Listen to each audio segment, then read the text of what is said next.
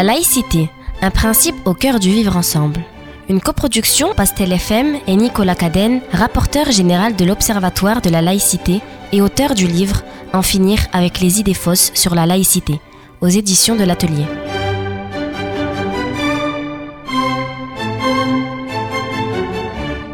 Article 47. La laïcité est contre les religions. Faux. La laïcité est un principe d'organisation et non un athéisme d'État. Elle n'attaque aucune religion, elle s'affranchit de leur tutelle. La laïcité n'est jamais dirigée contre les individus ou leur conscience, mais elle garantit l'égalité de traitement et l'égale dignité de tous les citoyens, quelles que soient leurs convictions ou croyances. La laïcité ne s'oppose pas non plus aux organisations religieuses. Elle distingue ce qui en relève, l'exercice du culte, et ce qui relève des pouvoirs publics.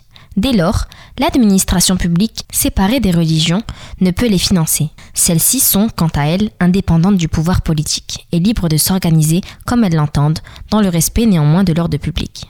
Par ailleurs, si la loi du 9 décembre 1905 empêche naturellement tout subventionnement du culte, la construction d'un lieu de culte peut néanmoins être facilitée par la puissance publique, dans le souci de garantir la liberté de culte.